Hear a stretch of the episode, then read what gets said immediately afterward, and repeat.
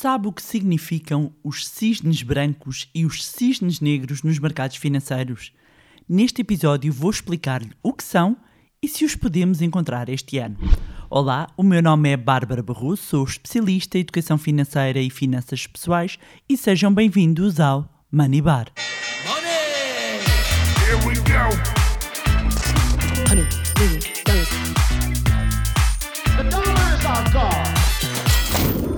Olá, meus amigos, como é que vocês estão? Espero que estejam todos bem, de boa saúde, que este arranque de 2022 esteja a ser espetacular e pelo menos vamos aqui também dar um contributo. Para isso, pois é, temos uma novidade. Sim, sim, sempre aqui a trazer novidades pois o Laboratório de Educação Financeira Manilab faz anos em breve, é verdade, é verdade, e para assinalarmos o oitavo aniversário, estamos. Sai um rufo, sai um rufo. Estamos a preparar um workshop online gratuito intitulado Começar a Investir em 2022. Pois é, como lhe disse, queremos que 2022 seja um ano espetacular para as suas finanças pessoais, que pare finalmente de deixar o dinheiro parado no banco e por isso vamos neste workshop partilhar como começar a investir o seu dinheiro, quais os cuidados deve ter antes de fazer os seus investimentos e também identificar aqui as oportunidades existentes para este ano de 2022. E eu digo vamos porque não vou estar sozinha. Ah, pois é, mais uma novidade, ou seja, uma novidade dentro da novidade. No workshop Como Investir em 2022, vou ter comigo os meus parceiros do Market to Market. O programa sobre atualidade de mercados financeiros que fazemos no canal de YouTube do Manilab. Se ainda não viram, não sabem, meus amigos, o que é que estão a perder e hum, estes economistas e analistas de mercado, o Pedro Lino e Felipe Garcia, vão juntar-se a mim no workshop. Portanto, vamos ter um super mega workshop com três especialistas. E o que é que precisam de fazer? Apenas inscreverem-se para garantirem o vosso lugar no workshop Como Investir em 2022. É um workshop 100% online, 100% gratuito ah, e claro, não é? Que no workshop haverá novidades. Ah, pois é, meus amigos, e, e, e, eu não sei, eu não sei se vocês estão preparados para as novidades de dia 26 de janeiro. Dia 26 de janeiro às 21 horas, meus amigos. Uh, não sei, não sei. Uh, mas o melhor mesmo é inscreverem-se. O link está na descrição, vou deixar aqui na descrição. E eu já estou numa animação que nem vos digo nem vos conto. Inscrevam-se porque vai ser incrível e saímos do mundo incrível aqui do workshop para o mundo incrível dos cisnes. E dito assim, até pode parecer também algo fantástico, não é? Pois é, há cisnes nos mercados, brancos e pretos. E porque acredito que possa haver quem nunca tenha ouvido falar desta bicharada neste contexto, vamos então à explicação. Quem acompanha o, o mundo dos negócios, das finanças, dos mercados, já pode ter ouvido falar da expressão cisne negro. E este, esta expressão, este conceito de cisne negro, um, foi popularizado por Nassim Taleb uh, mas na realidade até nem foi criado por ele, portanto um, diz que foi o filósofo inglês John Stuart Mill uh, por volta ali do século XIX. E, e, de onde é que nasce aqui esta expressão? E, e, e, dar aqui um bocadinho um contexto. Na Inglaterra, por volta do século XVII, acreditava-se que todos os cisnes eram brancos, pois nunca se tinha visto um cisne negro, ou seja, um, seguia-se um bocadinho aqui a lógica de se ninguém viu, é porque não existe. E hum, este tipo de falácia, não é? Também conhecido aqui quase como um problema de indução, um, ou a, ausência, como muito nos círculos dos científicos e filosóficos, que a ausência de evidência não é uh, a evidência da ausência, não é?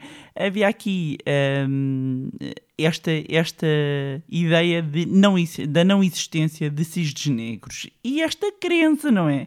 Acabou por cair por terra quando o, o, primeiro cisne desta cor foi avistado por volta um, do século XVIII, sim, eh, na Austrália, por um explorador holandês.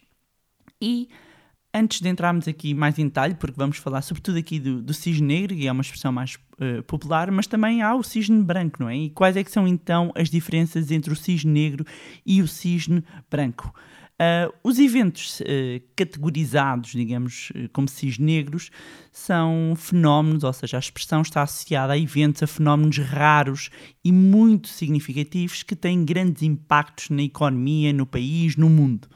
Um, os cisnes brancos são exatamente o oposto, ou seja, são, uh, acabam por caracterizar eventos que têm como as suas características serem previsíveis, serem uh, mais comuns, ou seja, não são considerados tão raros. Um, isto, embora até tenham a capacidade de, de ter um impacto na economia, não tomam proporções tão grandes quanto os cisnes negros. E, e, e talvez dar aqui um exemplo de um cisne branco para se perceber depois mais em detalhe os cisnes negros. Um exemplo de cisne branco pode ser. Hum, cá a pensar. Vamos imaginar eh, nos mercados, isto então, quando olhamos para o mercado norte-americano, isto é muito visível. Uh, os mercados tendem a gostar mais de um, de uma, uh, de um governo, de uma determinada uh, ideologia política, e, e vamos, vamos imaginar que se é eleito o oposto, que acabou por acontecer ainda recentemente, antes dele assumir as bolsas tendem a cair. Ou seja, uh, caso isso se verifique, é, é, pode até ter algum tipo de consequências, mas era expectável, ou seja, não é um evento raro, é algo que é expectável. Então, mas voltando aqui, entrando mais em detalhe nos cisnes negros, quais é que são as principais características? Ok, falamos aqui de eventos, seja, já, já percebi que o paralelismo uh, com a questão de uh, os cisnes negros eram raros e, portanto, se, eram raros, nós quando transpormos isto para a economia, estamos a falar de, de eventos raros. Uh, quando alguém fala de tal coisa foi um cisne negro, quer dizer que foi uh, apanhada de surpresa e que foi um evento altamente impactante. E segundo o Taleb, um, são três as condições que precisam de estar presentes num determinado evento para que ele possa ser considerado um cisne negro. Primeira condição, a imprevisibilidade. Ou seja, para que um evento possa ser definido como uh, cisne negro, a primeira condição é que seja algo imprevisto e que apanhe toda a gente de surpresa. A segunda condição é ser de alto impacto, ou seja, um evento cisnegro tem consequências severas e de grande amplitude, geralmente a um nível global e mas pelo menos uh, obviamente nacional. Então, uh, por exemplo, obviamente que sair de casa cai-lhe uma árvore em cima, isto não é um cisne negro, não é? Ainda tenha um grande impacto para si, não é? literalmente, não é um cisne negro. Portanto, estamos a falar de algo com um grande impacto e com escala. Depois, a terceira condição para ser uh, considerado um cisne negro é a facilidade em analisarmos em, em, retrospectiva. O que é que isto quer dizer? Depois de um evento uh, acontecer, um evento classificado como cisne negro, as pessoas falam dele de uma forma como se parecesse que era perfeitamente previsível, não é? Há aqui um mecanismo de distorção da realidade das pessoas que racionalizam o evento e com que faz com que tenham a clara impressão de que era óbvio, que era uh, previsível. No entanto, esta racionalização uh, faz com que tenhamos a percepção de que hum, esses sinais eram claros mas é, são claros agora, não é? Como acertar o totobola à segunda-feira. Normalmente, essa, essa é a fase em que procuramos culpados, responsáveis, e Taleb refere isso na obra dele, uh, refere esta tendência de, de racionalizarmos eventos passados como se fossem previsíveis, como a falácia da narrativa. Então, mas para entendermos melhor, uh, vamos a exemplos uh, reais do que é que poderiam ser considerados, ou de que foram considerados, eventos cisnes negros. Portanto, se uma, uh, se uma das condições é que ele seja uh, inesperado, que tenha impacto para todo o mundo, por exemplo, assim, o, o ataque de Pearl Harbor foi uma grande surpresa para os americanos. Um, temos aqui, obviamente, o 11 de setembro. Uh, os ataques do 11 de setembro foi claramente um evento, uh, um cisne negro, o um tsunami de 2011 uh, eh, que levou ao, ao, acidente na usina nuclear de Fukushima no, no Japão.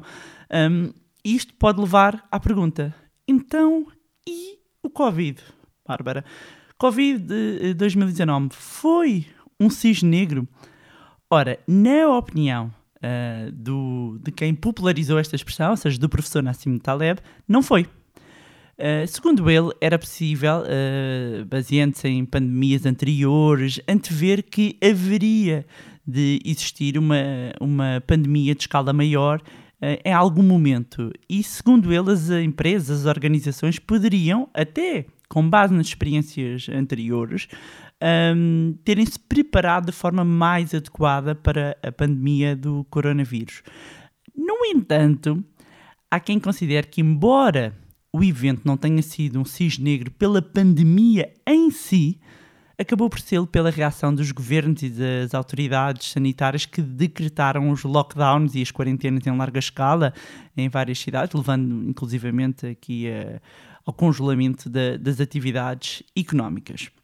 Então, aqui o ponto é como é que nos podemos proteger proteger eh, as nossas finanças pessoais, não é? Como é que nós protegemos o nosso dinheiro, o nosso capital, o nosso património de eventos classificados como cisne negro?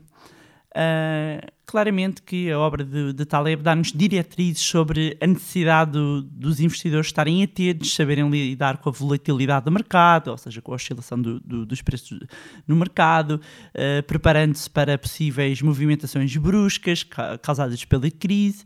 Mas hum, se tivesse que deixar aqui quatro dicas, não é? Quatro dicas para se proteger de eventos classificados como cisne negro seriam: primeiro, ter um fundo de emergência. E eh, o fundo de emergência tem sido algo que eu tenho vindo aqui a bater desde o início, quer dizer, já há muitos anos, uh, mas desde o início do podcast que ele foi criado.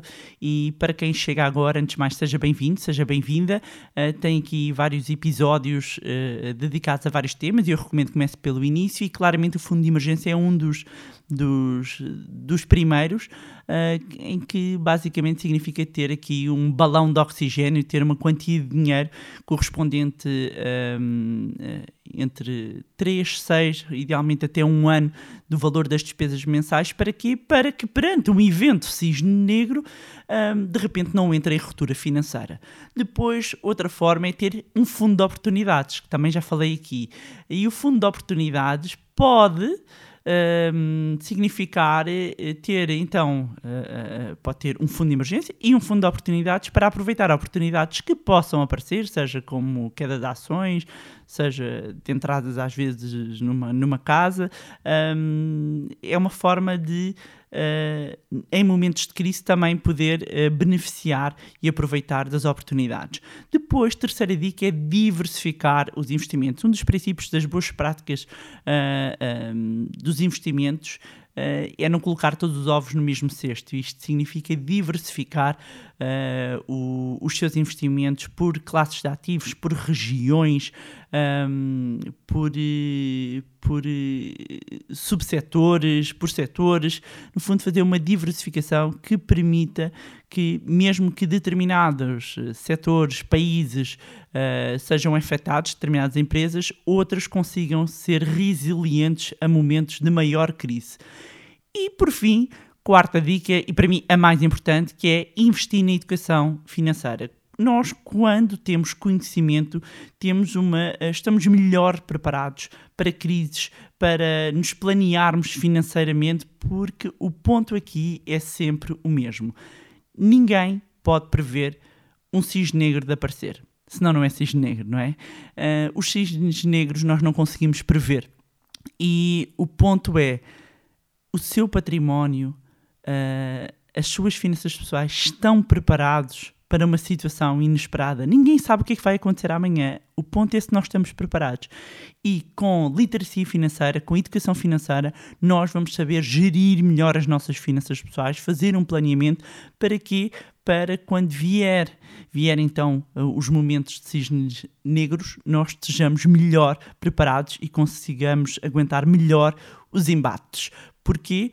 Porque uh, as tempestades, não é, preparam-se uh, em terra, não é quando estamos em alto mar. E pronto, era isto tinha para vos trazerem mais um magnífico episódio do podcast Money Bar. Relembrar, já sabem que espero por vocês no dia 26 de janeiro no workshop Como Começar a Investir em 2022. Já sabem, às 21 horas e o workshop é 100% online, 100% gratuito. Inscrevam-se no link que está na descrição, vai ser épico. Aproveitar para reforçar uh, e o, o, agradecimento sempre pelas vossas mensagens, uh, dizer a quem quer nos continuar sempre a acompanhar, podem nos seguir nas redes sociais, Facebook, Instagram. Eu deixo sempre aqui os links na descrição.